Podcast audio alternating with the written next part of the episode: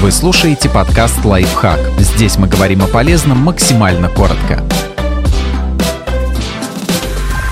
Нужно ли платить налог на кэшбэк? Если коротко, то нет, ведь это по сути не доходы. Кэшбэк – это возврат части расходов. Например, банк обещает платить клиентам 1% от всех покупок. Держатель карты тратит по ней 40 тысяч рублей в месяц и получает за это 400 рублей. То есть человеку возвращают не баллы, а реальные деньги, которыми можно оплатить что и где угодно или снять их наличными.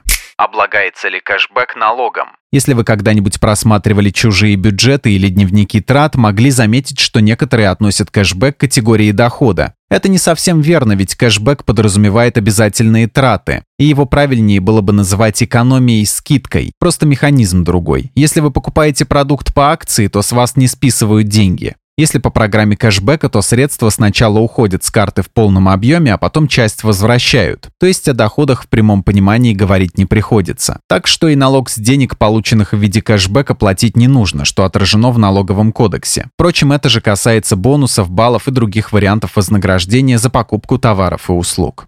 С каких еще поступлений на карту не надо платить налог? От налогов освобожден не только кэшбэк, это касается и некоторых других зачислений на карту. Например, возврат долга. Вам просто отдают ваше, это не доход. Пособие, компенсация, выплаты от государства. Исключение составляют выплаты по больничному, с них возьмут 13%. Пенсии и стипендии. Деньги в подарок от людей, знакомых и незнакомых. От компании ИП можно без налога получить только 4000 рублей. Если сумма больше, разница облагается налогом. Вознаграждение донорам крови, материнского молока, алименты.